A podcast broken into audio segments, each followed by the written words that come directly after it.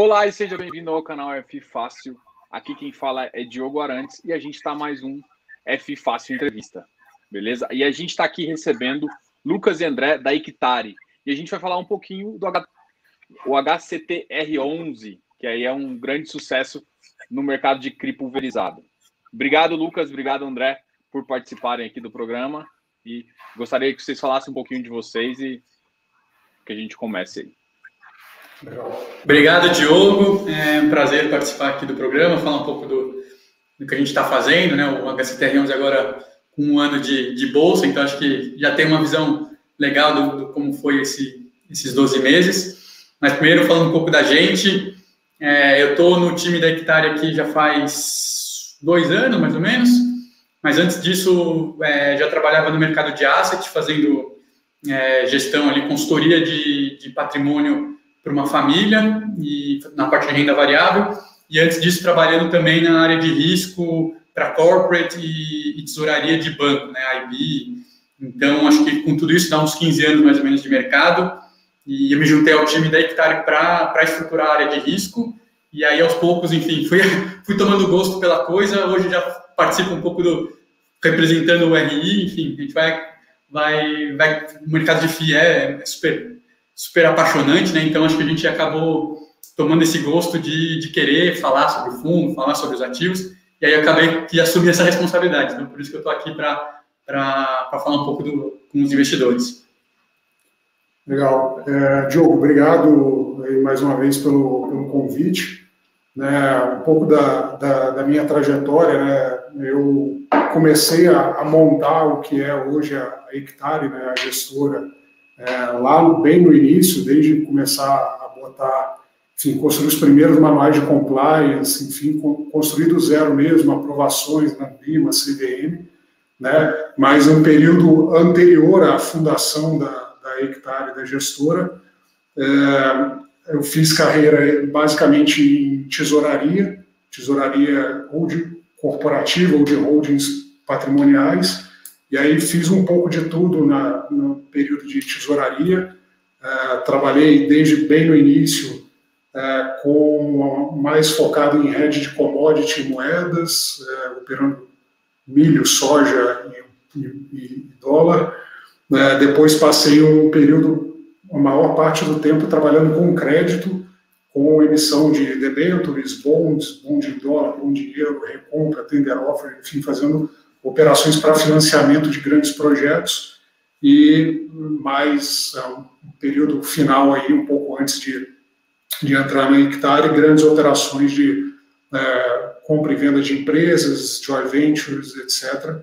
É, até que é, lá no início, enfim, já vinha conversando com, com uh, os sócios que começram a hectare, né, a gente já se conhecia, e sempre existiu, acho que, esse, é, esse essa vontade mútua uh, da gente fazer alguma coisa diferente, de primeiro empreender e empreender fazendo, uh, trazendo soluções para o mercado de segmentos que a gente entendia que estavam é, mal assistidos ou que os fundos maiores, tradicionais da Faria Lima não estavam olhando e a gente entendia que tinha muita oportunidade e aí acho que foi, foi um pouco essa, vai, essa, essa ideia, essa fagulha ali inicial para começar, né, de fato, a construir o que, que a Hectare é hoje. Não, isso é muito importante. Eu, eu gosto bastante do, do, fundo, da, da ideia do fundo.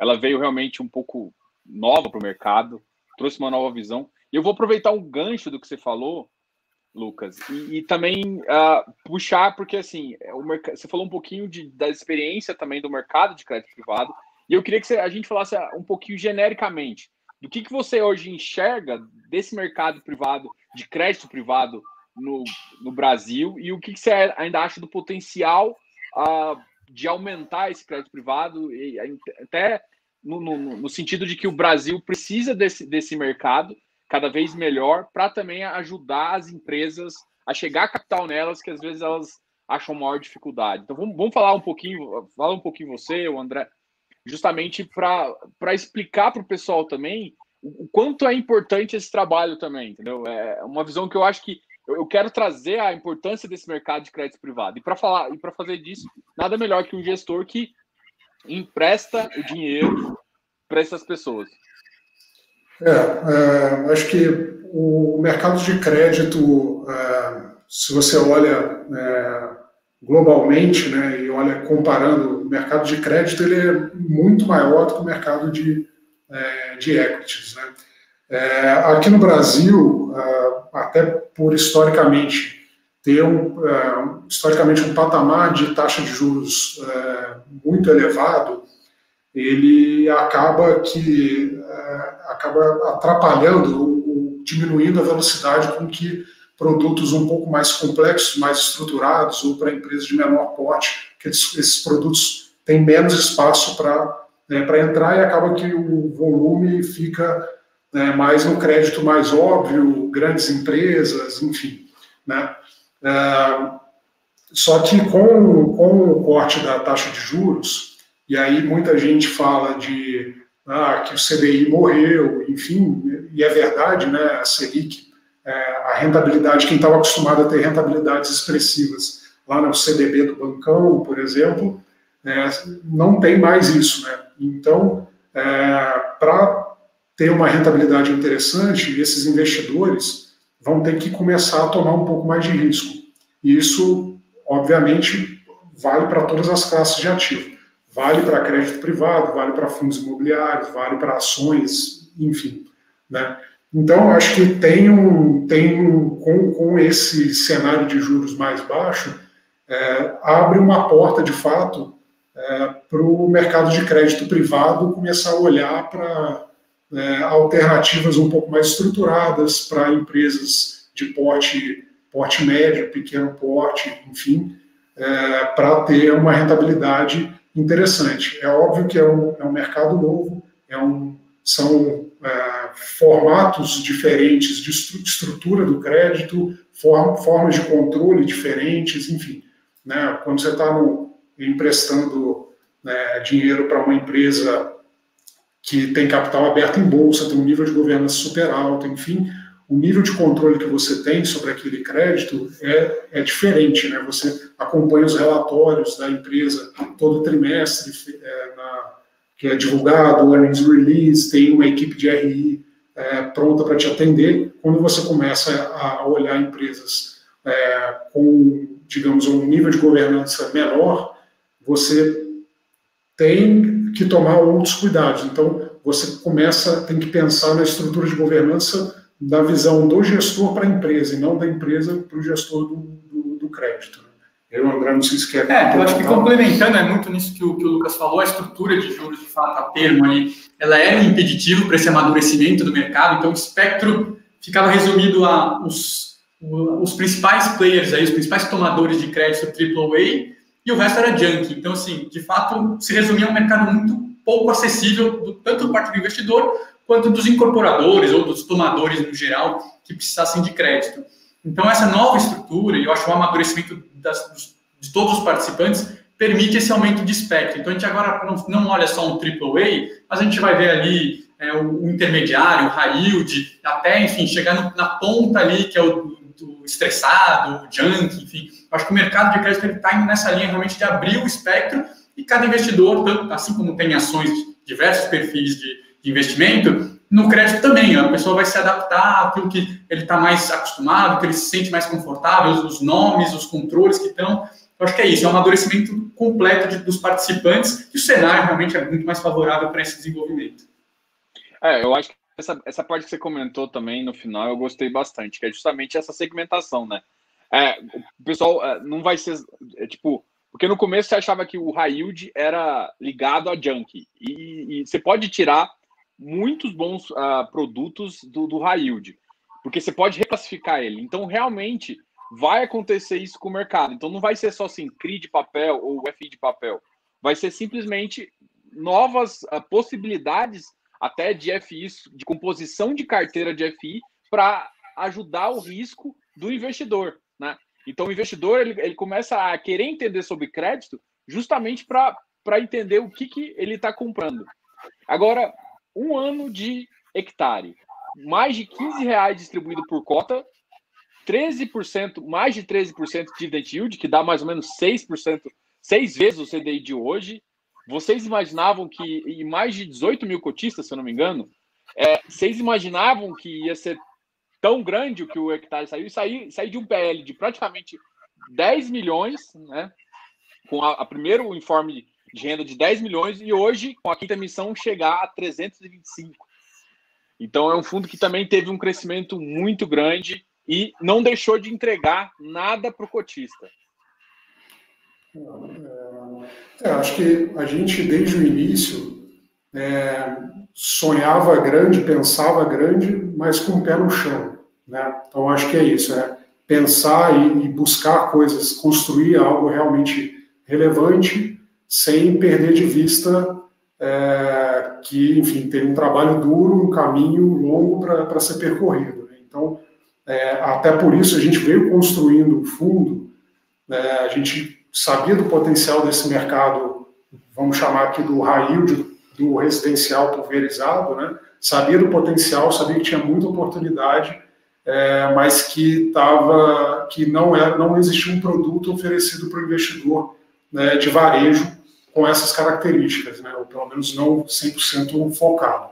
E, e aí a gente, para construir de forma consistente, o que a gente fez foi fazer ofertas é, relativamente menores e, e casadas com o pipeline do que a gente já tinha, enfim, que tinha uma segurança para construir aos poucos. Talvez tenha demorado é, um pouco mais é, do que a média de outros fundos é, do, do, mercado, que fazem ofertas muito maiores, ofertas de 300 milhões, 400 milhões, mas a gente conseguiu crescer com consistência e fazendo uma alocação rápida. Então, acho que esse foi o grande, né, a grande chave aí para o fundo ganhar né, realmente notoriedade e à medida que que o fundo cresce, como está hoje, com 18 mil cotistas, com, com um histórico, já está com é, aproximadamente 300 milhões de patrimônio, enfim, e a carteira pulverizada, aí você já tem o, o case todo na mão e já tem o histórico, né? Mas para construir esse histórico, eu acho que a chave foi isso, crescer aos poucos e sempre com o pé no chão para evitar aquele, aquela pressão de captar 400 milhões, 300 milhões, ficar com muito caixa e aí demorar alguns meses para alocar e aí ter pressão de cotista, de falar, poxa, mas captou o recurso, agora a alocação está tá muito lenta e aí paga dividendo baixo e você começa a ter uma pressão para alocação que na nossa cabeça é ruim para o cotista, obviamente que ele já botou o dinheiro lá e está recebendo um dividendo mais baixo, mas é ruim também para o gestor porque é, psicologicamente aquilo fica batendo na cabeça do, do, do, gestor, pô, preciso alocar, preciso alocar, e a tendência de é, eventualmente entrar em alguma operação que não tinha, não tinha as características, é, enfim, não vou falar ideais, mas assim, uma característica mínima do que ele alocaria, ele acaba entrando para poder é, aumentar o percentual de alocação né, do, do fundo né, por uma questão psicológica. Então, a gente acha que é melhor crescer aos poucos, dar mais trabalho, fazer várias ofertas pequenas, mas a gente acha que é mais é, o resultado a longo prazo é mais consistente é, para o gestor e para o cotista. É, acho que é, é, é exatamente isso. É, a gente cresceu sempre pensando que a empresa ela era nova, relativamente nova, entre aspas, e que a gente estava construindo o nosso nome. A gente não pode se dar o luxo de cometer erros. No final das contas, a gente ia ser muito penalizado por qualquer falha. Então, a gente foi criterioso até, acho que, no limite que a gente poderia ser para não errar. E isso se mostrou em resultado. Acho que o resultado que a gente conseguiu entregar para os cotistas está aí. Acho que ainda a gente tem um caminho longo para percorrer, mostrar novas é, operações, não, flexi é, ampliar o leque de operações mas acho que o que foi entregue mostra muito do como a gente enxergava o primeiro um real que foi investido no fundo, os 10 milhões iniciais, até os 300 que é hoje. A visão sempre foi de ter muito carinho com esse dinheiro e, e, assertividade. Né? O objetivo sempre foi captar para ser assertivo e sem baixar regra nem nada.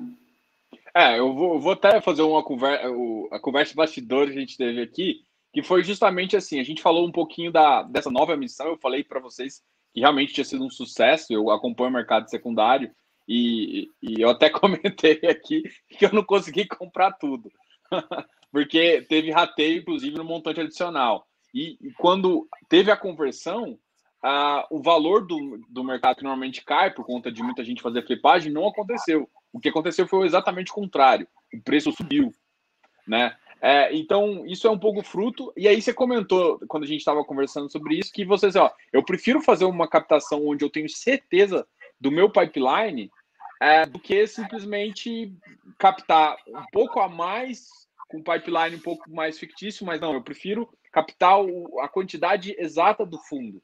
Fala um pouquinho sobre essa visão de vocês em, em ter certeza do pipeline, ou ter um pouquinho de gordura no pipeline, mas você sempre captar a, para um determinado, para uma determinadas operações que vocês já, já sabem como é que são?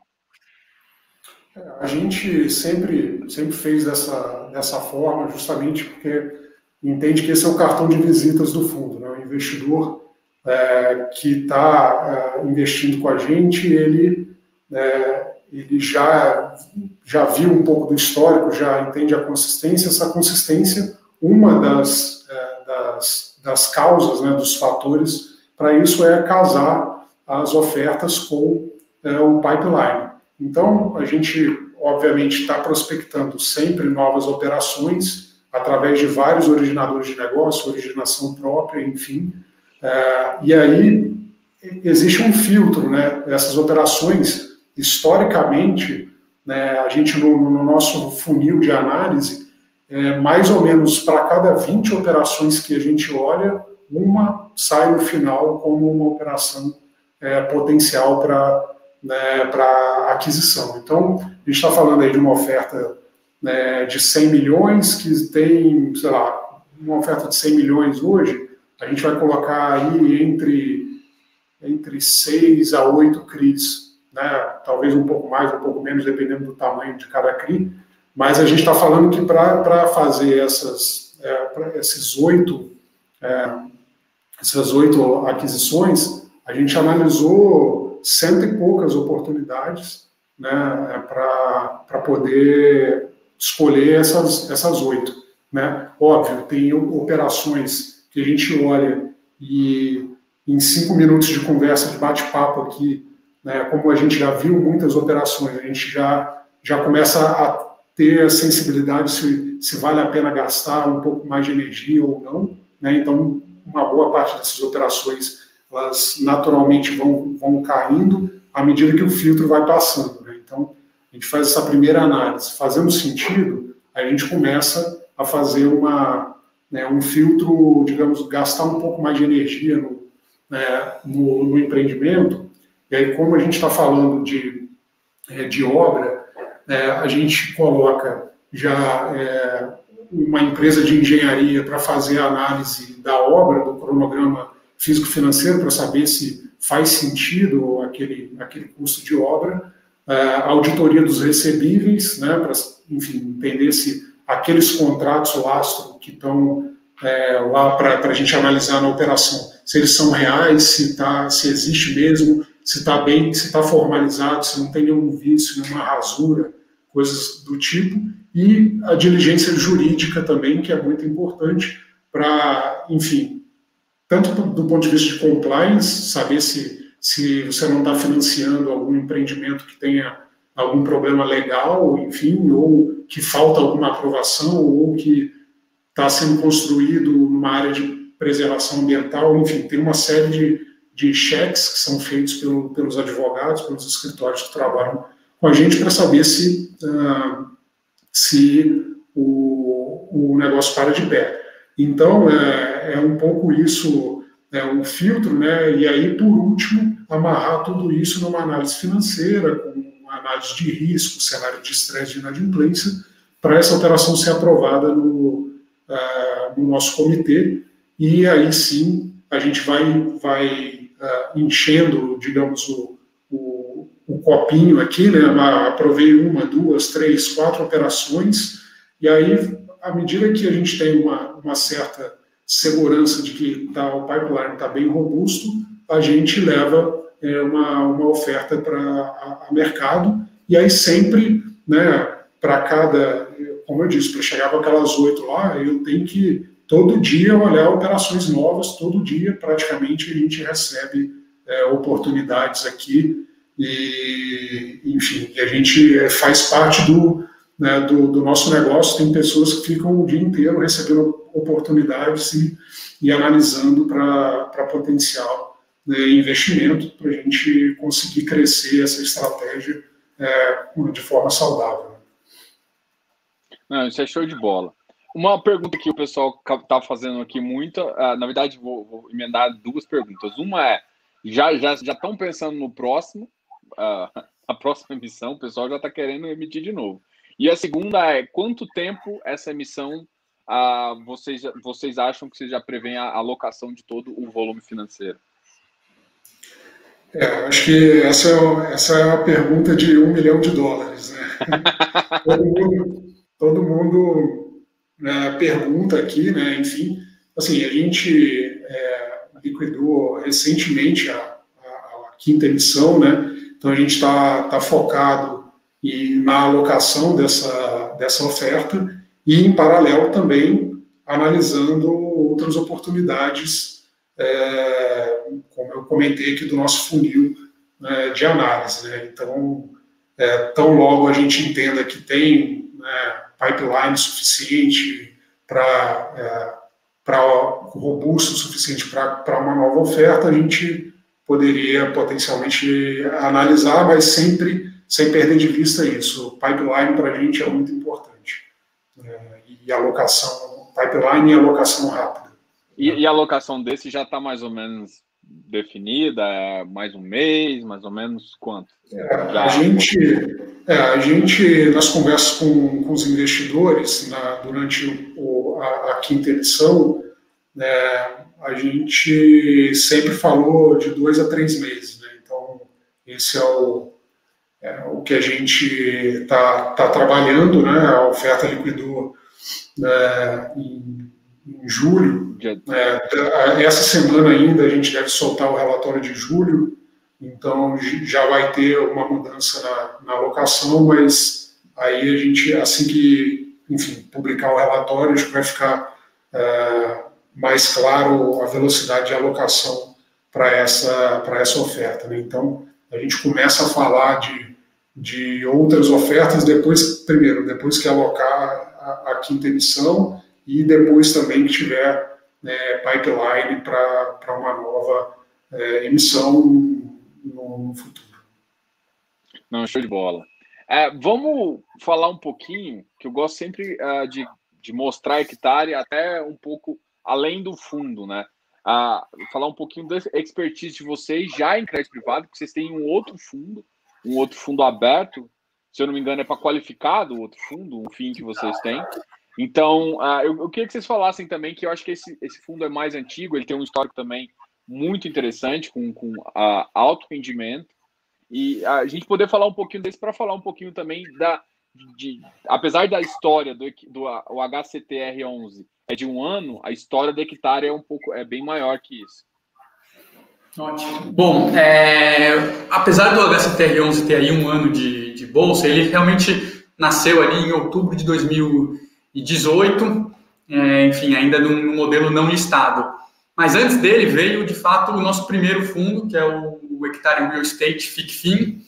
Ele tem essa proposta de aumentar um pouco o escopo, então a gente considera aqui dentro de casa o HCTR11 o nosso produto de prateleira e varejo, com os níveis de risco mais reduzidos que a gente pode, pode fazer. E o, e o Real Estate, para investidor qualificado, permite realmente uma, um escopo maior de investimentos, tanto no, do ponto de vista do estágio do, do empreendimento, né? Então a gente tem ali uma, uma, composição na carteira que a gente chama de início de obra, early stage, que é bem, assim, início bem mais é pré-securitização, empréstimo ponte, alguma coisa desse tipo. E também uma estratégia. É, é quase Oi, equity. É, quase é ele, tem ele tem um risco de equity, mais equity do que dívida, mas o, o, o ativo mesmo é uma CCI, né? É um crédito é, de qualquer jeito, como você está mais exposto no estágio de obra e de vendas, eu acho que, enfim, ele tem de fato um tier de risco maior. É, em compensação, é, dado esse, esse cenário, ele permite que a gente faça operações que não tenham ali, que tem uma carência no começo, que como não tem rendimento mês a mês, a gente pode ter uma, um fluxo mais descasado, né, menos linear nas operações, e isso se traduz em taxa. Então, a, essa prateleira de risco, a gente está falando aí em comparação ao HCTR11, alguma coisa de inflação mais 15, enquanto o target do, do HCTR11 é inflação mais 10. Então, esse é um pouco do. E ali é onde a gente, de fato, fez o, o, nosso. A tese de investimento surgiu nesse fundo. Então, ele tem ali a subestratégia que é igualzinho ao HCTR11, mas também tem muito mais. Então, nosso, nossa experiência de crédito ela se estende até mais do que isso que alguns investidores veem no HCTR11. É, bom, acho que dito isso, é, esse tipo de fundo ele não é para todo mundo, obviamente é para qualificado, mas se você olhar de fato o que, que cada operação que a gente faz ali, o que, que a gente está olhando, ele permite ver como a gente enxerga esse mercado de, de, de desenvolvimento imobiliário. Então, ali é um berço para operações que futuramente vão amadurecer e chegar a ser securitizado, podem ser adquiridas pelo CRI, pelo, pelo CRI, pelo FII HCTR11, se fizer sentido e aprovado em, em assembleia. Então, é de fato, a gente entende ali como sendo um nosso grande, nossa grande pulverizador de estratégias, assim, onde a gente consolida tudo e testa um pouco de tudo é, sempre visando um retorno maior do que o HCTR11. Pô, isso é bem legal. É, uma, uma característica que eu queria que vocês definissem em termos de crédito é o seguinte: é, qual que é mais ou menos uh, o, qual a porcentagem de obra, ou, ou talvez a porcentagem de fluxo financeiro, né, de vendas né, de, um, de um empreendimento para ele. Uh, porque agora você deve ter um feeling maior que assim. Eu acho que o que manda realmente deve ser o fluxo financeiro tendo um fluxo saudável, vocês, vocês entram. Mas vocês devem ter algum feeling de, olha, acima de X% mais ou menos já é, um, é uma coisa que eu já dou uma, uma olhada maior. E em termos de obra, tão por cento para meio que minimizar um pouco do risco. Vocês têm mais ou menos esse, esse target na cabeça? Porque olhando a carteira, dá para você mais ou menos enxergar algumas coisas. Mas eu queria que uh, vocês comentassem dessa, dessas, desses mindsets que vocês têm em termos do, do, do HCTR11. Tá. É, é, assim, é, a gente não tem nenhuma regra escrita ou, ou assim, a, a, a, menos que X ou Y, a gente não olha, está automaticamente negado, porque a gente entende que né, todas essas operações são realmente desenhadas caso a caso e fazendo né, o ajuste que precisa né, de cada para cada uma parar de pé, desde que o comitê né, tenha convicção uh, do, do, ativo, a gente, uh, a gente pode investir sem, sem nenhuma amarra. Né? Dito isso, uh, na prática, se a gente olhar para a carteira, obviamente tem algumas, algumas nuances que, que, que, aparecem. Né? Então, normalmente, é, falar grosso modo aqui, né? normalmente o empreendimento ele Pode estar no início de obra, né? não precisa estar com obra quase concluída, mas está né, no início de obra, fundação, enfim, para frente. É, mas mais importante é a carteira, é o fluxo. Né? Então, o que, que, que, que para a gente é, é primordial assim, né? é que o percentual de vendas, ele que está, o percentual que, que o empreendimento está vendido, aquele fluxo de prestações né, que vão todo mês caindo na conta da operação, aquele fluxo ele tem que ser suficiente para pagar as despesas da operação, né, juros, amortização, engenheiro, todas as despesas que, que estão lá, despesas comerciais, enfim, e ainda sobrar uma gordura, né, 10, 20, 30, 40% de, de gordura, para poder dar segurança para eventuais momentos de estresse, de inadimplência, como o que a gente acabou né, de, de ver aí na, na pandemia. Né? Então, esse é um pouco é, o racional. E aí, esse percentual, quantos por cento precisa vender para poder ter carteira, né, fluxo de pagamentos suficientes né, para parar de ter operação? Isso varia muito caso a caso. Então, multipropriedade é, é uma coisa, residencial de alto padrão é outra, residencial mais médio baixo padrão é outro, loteamento é outra coisa. E aí, é, dependendo da região também tem características diferentes e aí é, a gente nota isso é, é, variando bastante de acordo com o tipo de empreendimento e, e região. Mas é sempre essa regra, assim, sempre não, mas assim, a maioria esmagadora dos casos é aquele fluxo de recebíveis ali todo mês, é, tem que pagar e sobrar ainda uma, uma gordura. Ah, é show de bola. Aproveitando e falando um pouquinho dessa gordura, dessa, dessa estrutura da operação, vamos falar um pouquinho da, do que acabou de acontecer em relação ao Covid, né? E, e o, o, quanto vocês estão. Como que a sua carteira comportou, né? Qual foi a visão de vocês que, em relação à própria carteira? E o que, que vocês acham que uh, que pensam diferente ou uh, em relação a novas, a novas aquisições, talvez, algum, alguma coisa nesse sentido. Mas o que, que vocês ach... olharam para a carteira e falaram, pô, eu fiquei, eu fiquei muito confiante com a minha carteira, ela não gerou estresse e nada. E ao mesmo tempo também falar assim, pô, mas eu consegui, eu consigo enxergar uma forma diferente, eu gosto mais desse mercado, do outro. Falar um pouquinho de um pouco de que, o que cada mercado se comportou e também olhando mais para o que vocês já estavam na sua carteira. Tá. É, bom, acho que até para a gente falar de, de Covid é bom pegar um pouco o histórico né, de como a gente estava né, lá no início da, da, da pandemia. Né. É, o fundo fez uma, uma oferta via uma oferta 400, é, que foi anunciada bem no início do ano, liquidou um direito de preferência no dia 6 de março, salvo, salvo engano. Né? Foi um pouco antes, aí no dia 16 de março, realmente a pandemia né, veio e, enfim, e aí o mercado se fechou para novas ofertas. Então, naquele momento, a gente já tinha liquidado o direito de preferência, as sobras da oferta, naquela oferta 400 lá, que era seria liquidado no final de março, a sobra, obviamente, é, não foi, não foi para frente, né? o valor das cotas dos fundos derreteu, os investidores muito receosos, então a gente tinha os recursos do direito de preferência e uh, nós, naquele momento, assim como todo, todo o resto, né, a gente não, não tem bola de, de cristal, a gente não sabia o que ia acontecer, quanto tempo ia demorar, quão, quão grave seria a crise, enfim, mas sabia que ia ter algum impacto. Era a única coisa que a gente sabia. Não sabia quanto nem quando é, ia durar, mas era o que a gente sabia. Então, naquela ocasião, dentro do pipeline que a gente tinha de operações, a gente focou é, em alocar as, a, em CRIs que tinham um percentual de vendas e percentual de obra é, maior, né? então diminuindo o risco comercial e risco de performance de obra. Né? Acho que é meio que natural pensar isso, né? priorizar as operações de menor risco naquele momento e, uh, e mais alocação em, em cota sênior.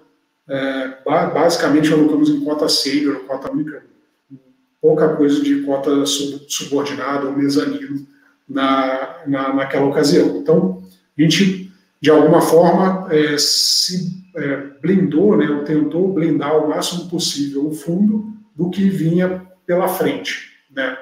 Então, ao longo dos meses, a gente foi acompanhando níveis de inadimplência e o acompanhamento, a gente blindou o fundo dessa forma e aumentou o acompanhamento das carteiras. Então, a gente começou a fazer acompanhamento, né, reunião semanal de acompanhamento de recebíveis, para realmente ter uma fotografia quase que online ali do que estava acontecendo com, é, com cada um dos papéis para saber é, qual estava sofrendo mais ou menos, enfim. Então a gente, ao longo desses meses, é, observou né, em algumas operações o impacto foi praticamente zero, né, e é isso que está refletido é, nos, nos relatórios. Tiveram operações que é, tiveram um aumento né, de inadimplência, um aumento gradual, outras aumentaram um pouco no, no primeiro, no segundo mês, e a partir de maio começaram a ceder e já estão em patamares é, anteriores à, à, à Covid, então tem de tudo um pouco. E aí, quando a gente faz o corte é, por setor ou por região do país, a gente também não notou uma tendência clara é, em, nenhuma, em nenhum dos cortes que a gente fez. Então, é, acho que talvez a única, a única conclusão que a gente tirou nesses cortes foi assim, é, multipropriedade foi, de fato, um segmento que, do ponto de vista de inadimplência, foi muito resiliente, o que até surpreendeu muita gente que tinha dúvida se, muitos investidores tinham dúvida se o, se o segmento ia aguentar. Então, esse foi um, um, uma lição importante, e aí, observando os nossos relatórios, acho que dá para é, dá para entender um pouco é, o que ocorreu, mas também olhando para, para as outras classes, loteamento e incorporação residencial vertical, né, também não, não, teve uma tendência clara é, de, de, setor. Então, foram situações muito específicas, caso a caso, é, de empreendimento que teve um aumento né, de inadimplência maior ou menor. Né? Então, acho que esse é o, é o, grande, é o grande aprendizado aí dessa, é, dessa, desse período de Covid. E aí, é, bom, mais independente de algumas operações terem tido um aumento uh, de inadimplência, foram, foram aumentos de inadimplência é, pequenos comparados com o colchão que a gente tinha né, nas operações do que eu comentei antes de ter as, as razões de garantia, essa importância das razões de garantia, né, de ter uma gordura para aguentar de fato esse, esses períodos de estresse de, de curto prazo, né, para poder é, manter a carteira toda adimplente. 100% dos CRIs estão pagando as obrigações em dia, né? E aí no final ali, final de maio, é, bom, passou março, passou abril, passou maio, 100% das operações é, adimplentes, a cota do fundo começou a, a melhorar o, o preço no mercado secundário, principalmente a partir de junho, e a gente continuou também em paralelo, olhando o pipeline, acompanhando o que estava acontecendo com, com, os empreendimentos que estavam no pipeline. Então, aí naquele momento, a gente entendeu que a cota voltou, é, voltou preço, a carteira estava saudável, tinha pipeline. A gente veio com a quinta emissão, que foi anunciada no dia 30 de junho e liquidação é, ao longo do mês de julho. Né? Então, e aí por isso entramos com a quinta emissão do, do fundo. Aí. Não, show de bola. Ah, duas perguntas aqui. Vamos primeiro falar um pouquinho, aproveitar essa linha que a gente está dentro da carteira e falar um pouquinho sobre. Ah, você falou que a carteira permaneceu de implante, então não, não chegou a utilizar o, também o colchão de garantia, o fundo de reserva, ou, o, ou talvez até é, tocar um fundo de obra, que eu acho que nem pode. Mas enfim, vamos falar de, dessas estruturas que tem, que garantem a operação que, e que também ah, chegou alguma operação a, a, utilizar o fundo de reserva?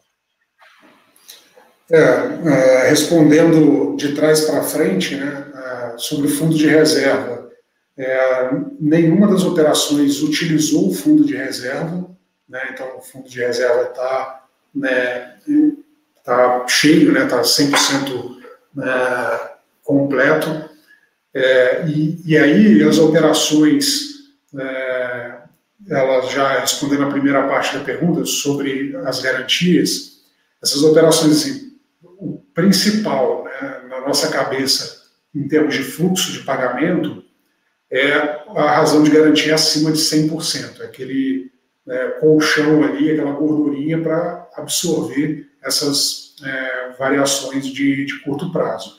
Né? Aí pensando num cenário mais estressado, né, imagina que, por exemplo, né, um cenário de catástrofe, de um mês para o outro eu recebi zero. Eu recebia lá um milhão por mês na, na conta da, da operação, tinha 800 mil de, de despesas, e aí, de repente, no mês seguinte, eu recebi, do um milhão, eu recebi zero. O que, que vai acontecer com a operação? Primeiro mecanismo, é, a gente dispara, através, obviamente, da securitizadora, dispara um, um uma carta solicitando a loteadora, incorporador, para pagar, honrar com as despesas. Né? Então, solicitando, ó, solicitamos o depósito de 800 mil reais na conta devido, tá, tá, tá, e aí explica a história, e, e aí a, a loteadora, o incorporador, né, o cedente do crédito, ele tem essa, é, obrigação. essa obrigação de, de cobrir esse, esse buraco. Se por qualquer motivo ele não tem dinheiro, não cobriu naquele mês, e aqui eu estou falando de um cenário extremo, obviamente, é, a gente tem o, o, fundo de reserva. Então, o fundo de reserva não é, não é nem a primeira nem a segunda é, reserva, né, barreira para poder né, cumprir as obrigações do, do fundo. E aí, enfim, depois que consumiu o fundo de consumiu aquela gordura, o loteador o incorporador não pagou, você ainda tem dois meses de, de fundo de reserva para consumir é, nas despesas do fundo. Aí chega num cenário, né, depois que passou por tudo isso, aí sim você chega num cenário né, de aí começar a olhar para execução de garantia. E aí você começa a olhar para aquele para aquela razão de garantia de saldo devedor, ou seja, dada, dadas as garantias que estão na, na operação, os recebíveis que estão na operação, mais é, o estoque da, que está ainda a ser vendido é, do empreendimento, isso somado e o estoque a gente considera o valor é, de liquidação forçada, ou seja, um valor de liquidação, assim, considerando 30%, 40% de desconto no preço para realmente vender e tirar da, tirar da frente, considerando tudo isso versus o, o saldo devedor da operação. Então, comparando quanto que eu tenho de garantia versus saldo devedor, para eu poder eliminar, é, liquidar, vender as garantias todas, executar e poder né, pagar, quitar esse, esse crime. Então, tem toda uma, uma cadeia de, é, de mitigadores, acho que essa é a melhor palavra, para evitar chegar nesse cenário extremo né, de, de execução. Né? Então, acho que isso é um pouco o, o racional aí que protege o fundo das, dessas eventuais inadimplências. Né? E aí, no caso, né, nos casos que a gente teve, que tem na carteira, de que houve desenquadramento de, por aumento de inadimplência, que os recebíveis, em algum mês, em algum período, ficaram abaixo de 100%, então tinha que, estava passando um milhão e eu tenho 800 mil de, de obrigações a pagar, e aquele um milhão virou 900, virou 850, aí virou 700 e poucos mil, 750 mil ficou um pouquinho abaixo.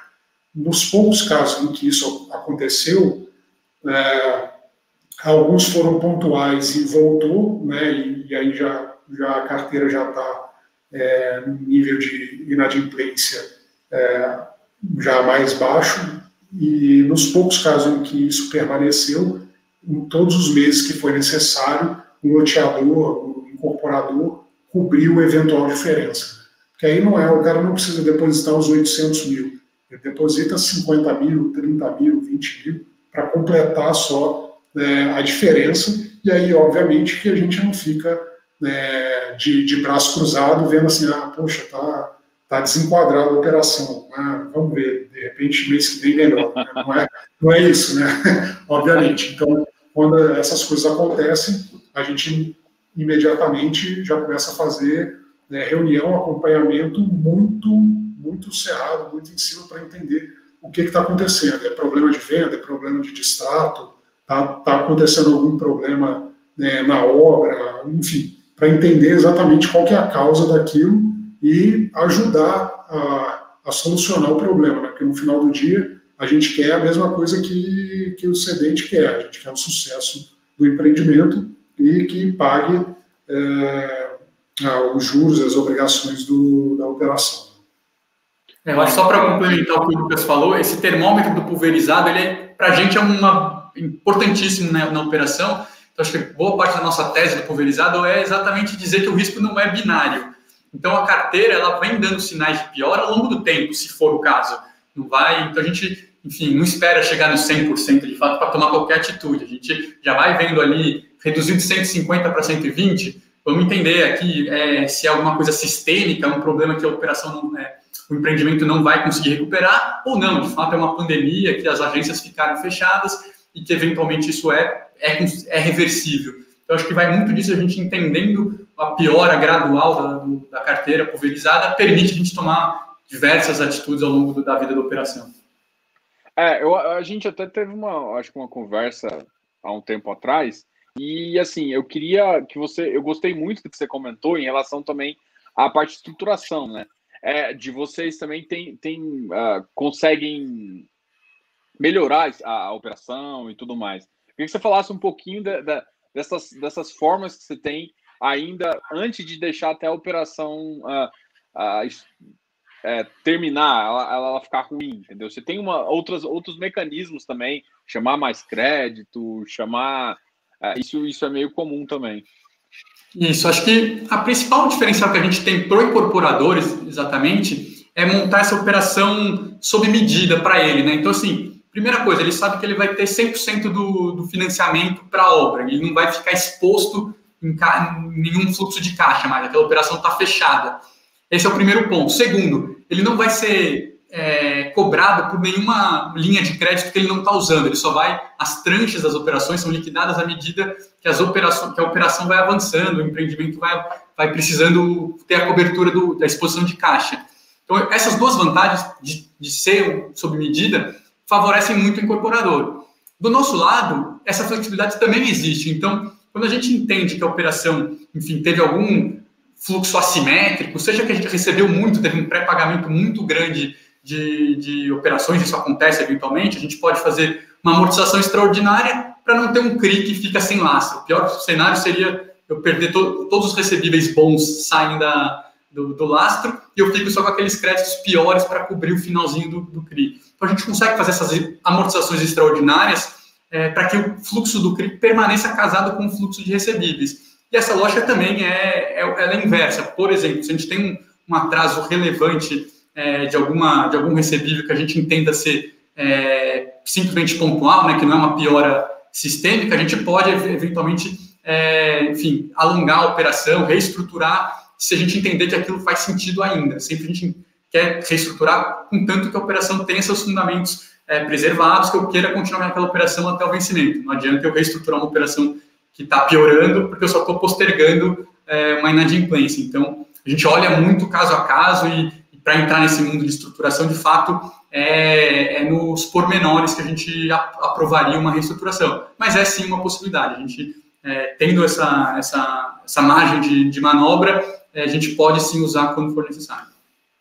Não, show de bola. Eu queria perguntar sobre dois, dois ativos de CRI que estão na carteira que é o, o Semara e o Urbanes.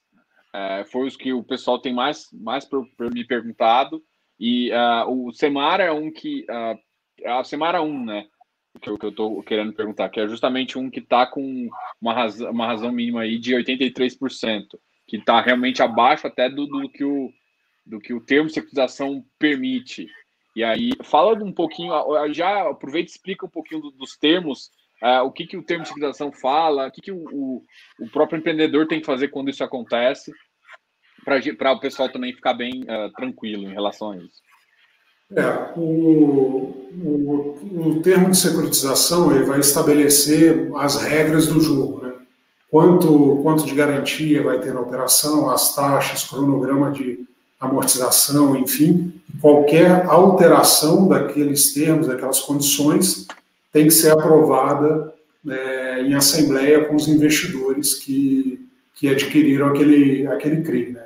E aí, é, como o André comentou, qualquer reestruturação a gente eventualmente faz, faz toda a análise, passa por todos os pontos, pode passar por pedir mais garantia, colocar outros créditos de outros empreendimentos, é, enfim, qualquer coisa que a gente entenda que mudou o risco da operação, ficou mais arriscada é, a gente é, negocia um aumento de taxa do, da, da, operação, enfim, tem todo esse é um, um ferramental para o gestor de crédito trabalhar e, e em cima da, da operação. Né? É, explicando especificamente sobre a, a, primeira operação de Semara, é, a gente entrou na cota subordinada desse CRI, né? era um CRI é, já com um nível de risco um pouco mais alto, com recebíveis já, é, enfim, No curto prazo estava um pouco mais apertado, mas com a curva de amortização, no final da operação era, uma, era, era e ainda é né, uma operação que tinha uma folga maior, o que na nossa cabeça fazia sentido, porque eu estava antecipando um pouco a curva de amortização, antecipando esse, é, esse fluxo de caixa para ter lá na frente uma gordura maior. Né? Porque é pior quando é o contrário, tem muita gordura no curto prazo, devolvo muito recurso para o incorporador, para o loteador, e lá na frente, na frente falta lastro, falta crédito para poder né, a operação parar de pé. É, então, essa operação deu segurança por esse motivo. A gente entrou ao longo do tempo, de fato, ela já vinha sofrendo aí, independente de, né, de pandemia, de Covid, então ela já vinha aos pouquinhos, já estava ali bem próximo de 90 e poucos. Dezembro ela estava em 97, se eu não me engano. É, é, 97, 98, 95, sempre ali bem próximo de 100%, mas um pouquinho né, desenquadrada, mas todos os meses, todos os meses, mesmo depois da pandemia, que, uh, que teve esse, esse descasamento, a loteadora cobriu e cumpriu com todas as obrigações em dia sem precisar acessar o, né, o fundo de reserva. Né? Então, isso traz uma segurança né, maior para a operação, né? E aí tem situações específicas de velocidade de vendas. Ali, basicamente, é, teve, houve uma diminuição de velocidade de vendas e um aumento da inadimplência durante um determinado período da operação, é, que inclusive tiveram é, alguns distratos, porque teve em um dos empreendimentos da, que compõem o, o, CRI, teve uma invasão de sem terra é, no, no, terreno adjacente, e aí chegaram a invadir um pedaço do, do, terreno do empreendimento. Esse problema já foi solucionado, mas lá na época teve um pouco de distrato, um pouco de aumento de inadimplência, que foi resolvido, e aí a inadimplência voltou a patamares é, normais, enfim, adequados para esse tipo de empreendimento, mas tiveram alguns distratos e aí agora a, a curva de vendas está aos poucos recompondo é, esses, esse fluxo de recebíveis da, da operação. Então, assim, é para a gente entender, né, até acho que esse é um caso legal para mostrar que, assim, de tudo um pouco afeta o empreendimento, né, até uma invasão de um terreno é, adjacente. Então, assim, coisas das mais diversas impactam e a solução para isso é, é, é, também um desenho com é, um acompanhamento muito individualizado de cada operação. Mas nessa operação, apesar dela estar é, desenquadrada, por assim dizer, né, do ponto de vista de fluxo de recebíveis, a gente não reestruturou porque, é, à medida que for amortizando as séries, mais para frente ela ainda tem bastante gordura de, de recebível, apesar de estar tá um pouco apertado no curto prazo, e a loteadora está é, tá cobrindo a diferença todos os meses para honrar com, com as obrigações do crime. Então a gente julgou que não era necessário ainda fazer qualquer tipo de reestruturação, de renegociação com, com a loteadora. No caso de Urbanes, está é, tá assim, é uma operação, primeiro, né, é uma operação, acho que, de, é, desde o início. Bom, a gente entrou na cota subordinada, era uma operação já com recebíveis mais apertados, pelo próprio fato de ser subordinado, então a gente entrou é, complementando a, a operação né, para finalizar a obra, então é, percentual de obra já está mais alto, e, e aí, acho que aí é, é importante a, a visão de gestão de carteira. Né? É um crédito um pouco mais apertado do ponto de vista é, de, de recebíveis, garantia, mas a operação de contrapartida tem mais taxa e é, ela, a gente colocou um, um, percentual do fundo bastante, é bem pequeno. Né? Então, é, é a concentração, né, o limite de concentração nessa operação é, é bem pequeno. Então, um potencial impacto da gente pensar assim, pior cenário que está longe de, de, acontecer na nossa visão, de ter um, um default nessa operação, deixar de pagar as obrigações, o percentual que ela representa na carteira é muito baixo. Então, isso é o, é o poder da, da do, do, portfólio, né? de, de montar um, uma carteira com várias operações bem distribuídas, bem pulverizadas. Mas essa operação que está um desenquadramento é pequeno é, e também 100% adimplente, com fundo de reserva, com todas as garantias né, em dia. Não, show de bola. Semara, inclusive, tem uma, uma segunda operação que até a, a, a estruturação foi. A Semara 2, a, a operação Semara 2, inclusive, é a melhor.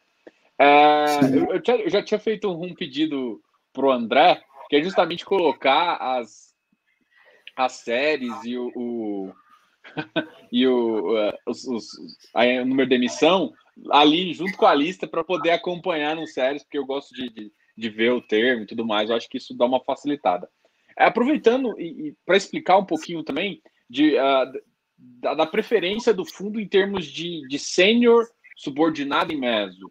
Qual que é a visão? Ah, você, vocês compõem, querem ter uma meta de tipo 50%, 60% sênior e 40% meso e série única. Qual que é a visão de vocês em termos disso? Ou, ou para vocês o que importa não é de fato sênior, meso, é, única? O que de fato para vocês importa é a estruturação e empreendimento. Qual que é a visão sua? É, a visão é, é mais na estruturação do empreendimento em si né, não tem uma meta de ter X% sênior no sub, até porque isso pode ser uma ferramenta em momentos que a gente julgar adequado é, de aumentar ou reduzir o risco da, da carteira, como foi né, o período aí de, né, de Covid, que a gente aumentou percentualmente, relativamente, a quantidade de sênior para o restante né, das operações. Então, o cuidado que a gente toma é o seguinte: é, a gente tem convicção na, naquela operação, acha que entende que a taxa que está remunerando o CRI está adequada para o risco que ela que ela está é, oferecendo. Se a gente está confortável, a gente segue. E uma coisa que eu sempre comento é que não necessariamente, por exemplo, a subordinada de, de um determinado CRI, ela é mais arriscada do que a mezanina ou a sênior de outro CRI, né? A gente pode dizer com certeza que a subordinada, dado o mesmo CRI, a subordinada, a série subordinada dele é mais arriscada do que a sênior daquele mesmo CRI. Mas quando eu comparo de um empreendimento de um CRI com o outro, é, é difícil. A gente pode fazer, pode fazer algumas bobagens fazendo essas comparações é, assim rápidas em, geral, sim, mas eu não posso afirmar com 100% de certeza em todos os casos que, que isso ocorre. Aproveitando essa linha, e por exemplo, quando você fala assim, vamos supor que a, a, o CRI Sênior ele está ok, né? Vamos supor, a razão de garantia uh, na Sênior às vezes está 400%, e a subordinada, a, o razão está 110 ou 180, e, e, a razão mínima seria 120. Uh, ah, ou seja, a subordinada está um pouquinho se eu utilizo crédito de um. Uh, porque é tudo uma, uma, operação só. Você pode utilizar para que a, a, a, própria incorporadora ou, ou, ou, quem emprestou dinheiro pode passar. Então, o crédito extra da, da, da sênior paga a, a, subordinada? Ou a meso? É, assim? É, assim, é, no final do dia. É os recebíveis, eles caem, é, é uma coisa só, né? você não carimba o recebível. Então, naquele exemplo lá, tem um milhão de, de reais caindo na conta todo mês de recebíveis de parcelas é, das prestações do, das unidades do, do empreendimento. Então, é, cai, é como se fosse uma caixa d'água, né? Então, cai aquele um milhão ali, é uma torneira que joga água dentro da caixa d'água, um milhão ali dentro. Né? E aí você tem o, torneiras né, nessa caixa d'água aí que é, retiram água de, dessa caixa d'água. Então imagina que a, a série sênior é uma torneira que fica lá no fundo da caixa d'água, bem, bem embaixo, mezanino mais ou menos no meio, a subordinada um pouco mais acima.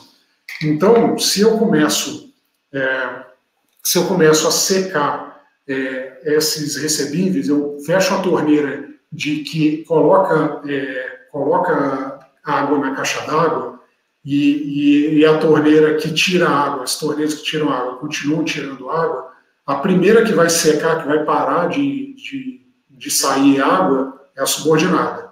Depois a mezanino, a última é a sênior. Então, a visão é, é, é, é justamente essa. Né? Você tem água suficiente para transbordar, as operações são feitas para transbordar a água, mas num cenário de estresse, aquela caixa d'água começa a esvaziar. Então, a subordinada é a primeira que deixa né, de pagar num cenário né, de estresse, né, vamos, vamos, chamar assim.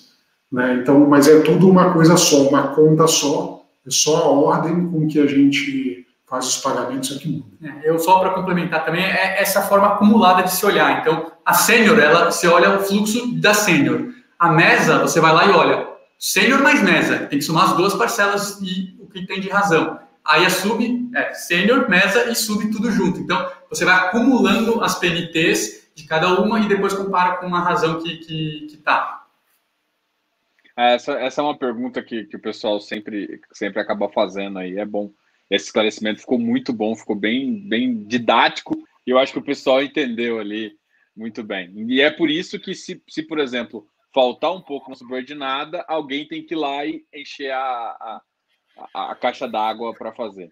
Acho que a gente está com uma hora de live e é, eu queria já falar o seguinte: é, agradecer vocês, né, pelo por estar tá vindo aqui no canal, por falarem com, com, com cotistas, falarem aqui com, com, o nosso público, mas já pensar o seguinte, pô, hectare 11 a é, chegar a um PL de um bilhão já é uma coisa muito mais factível e que o pessoal já está já vê. É, é uma ambição de vocês, porque isso coloca o patamar de crédito em, em outro mercado e outra.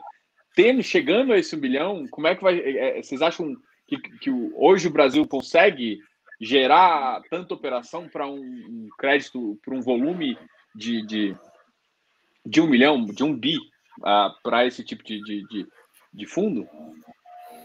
É, assim, é, tendo pipeline, pipeline com qualidade, a gente vai, né, pode, pode crescer o fundo. Né? Acho que esse é o é, é, é, a ideia, mas sempre tendo pipeline. Né? Acho que sonhar grande é legal, um bi, dois bi, números grandes, mas a gente quer continuar nessa pegada, né, com, com o pé no chão, crescendo com, né, com qualidade. Né? Então, acho que esse é o, é o primeiro, o primeiro ponto. No fundo, crescendo de tamanho, é, obviamente que o fundo crescendo de tamanho, o loteamento lá, que a obra custa 20 milhões, a obra não vai custar 50 milhões só porque o fundo cresceu. Né?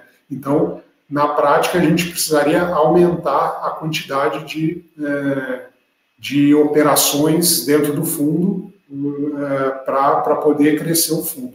Né?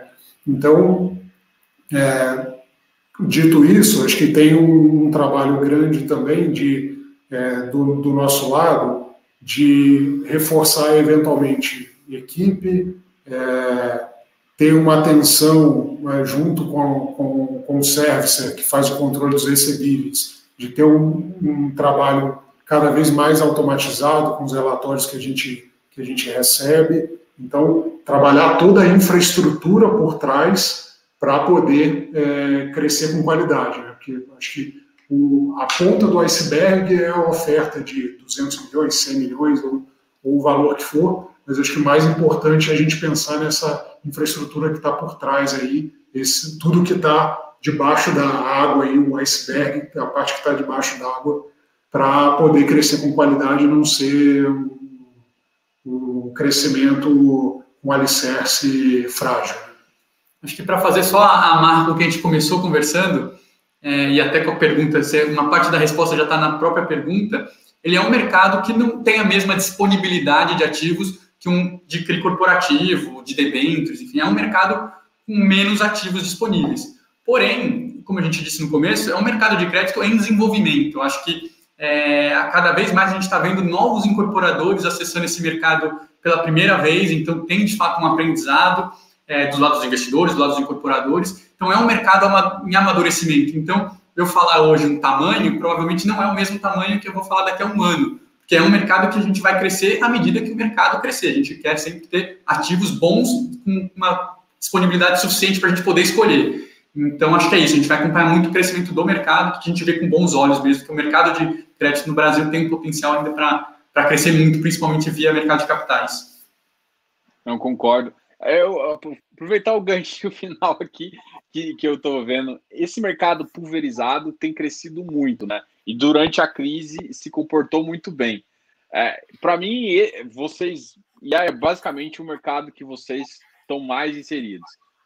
É, é, realmente. Vocês veem o espaço dele chegar a ocupar, por exemplo, a, mesmo que as operações são muito mais com, complexas, você precisa de um tamanho maior. Eu gostei do que, que o Lucas comentou sobre o tamanho da equipe é dimensionado, indiferente do, de um CRI corporativo, quando você, você consegue. Você faz uma operação, às vezes, de 100 milhões já, já com, com uma Eleven, com, com, uma, com uma importante incorporadora, alguma coisa assim. Mas quando você já vai para o médio pequeno, as operações continuam sendo as mesmas, mas se exige mais pessoas para tomar cuidado. E talvez por isso que algumas outras casas nem olham para isso, nos casos maiores. Mas é, é um mercado que, que, que pode chegar a ocupar 40%. Vocês chegam a, a vislumbrar essa visão em termos de crédito pulverizado? É, assim, é, acho que é difícil chutar um percentual, o quanto que esse mercado ele representa do todo, né? até porque tudo cresce, né? o bolo, acho que o bolo cresce, é, o tamanho do bolo, mas a gente entende que a, a fatia do crédito high yield é, dentro desse bolo vai ficar cada vez mais, é, mais larga. Né? Aí quanto que é isso, acho que é, é se a outra era a pergunta de um milhão de dólares, essa é a pergunta de um bilhão de dólares. Quem souber essa, essa resposta, me manda por e-mail que, que eu vou agradecer bastante. Pô, me copia, tá? Me copia. Boa. Obrigado, Lucas. Obrigado, André. A gente já, já ocupou aqui mais de uma hora do seu tempo. Muito. Eu quero agradecer vocês de participar aqui do, do meu projeto, do meu programa. E quero, querem fazer as últimas ponderações e vou deixar livre aí para vocês conversarem. Diogo, eu que agradeço. É sempre bom ter esse espaço. E, enfim, primeiro, parabenizar você. A gente já acompanha, eu vi está crescendo muito o projeto. Enfim, é um prazer poder participar e também se aproveitar para poder atingir mais pessoas. Nosso objetivo aqui é trazer transparência. A gente está buscando várias formas de, de, se comunicar. Então, não só o e-mail, o site. A gente começou a fazer podcast ali. Tô, estamos tentando, enfim, melhorar um pouco a qualidade da apresentação, mas é, estão abertos a sugestões. Então, é, eu queria deixar o e-mail aqui do RI para a gente receber sugestões de temas. Tá, tá, no, tá no post. Aqui então, na descrição. Tá na descrição, ótimo. Então, tá aí. E a gente fiquem à vontade de mandar, a gente leio todos, tá? Nem, nem todos eu consigo responder, mas com certeza eu leio todos. A gente leva em consideração todas as opiniões para a evolução aqui do, do, nosso, da nossa transparência com o investidor. Legal. É isso, Diogo. Obrigado pelo espaço, mais uma vez, para a gente. Acho que é, é importante, né, como a gente fala sempre no, no podcast e em todas as, as lives, entrevistas, que quanto mais canais a gente tiver para poder se comunicar e receber feedback dos, dos investidores, né, é melhor para todo mundo. Né? Acho que o fundo ganha com isso, cresce, o relatório gerencial. A gente fez diversas melhorias ao longo do tempo é, por conta de sugestões de, de investidores. Então, para a gente é, é, um prazer estar aqui. enfim, parabéns pelo, pelo trabalho e pelo projeto.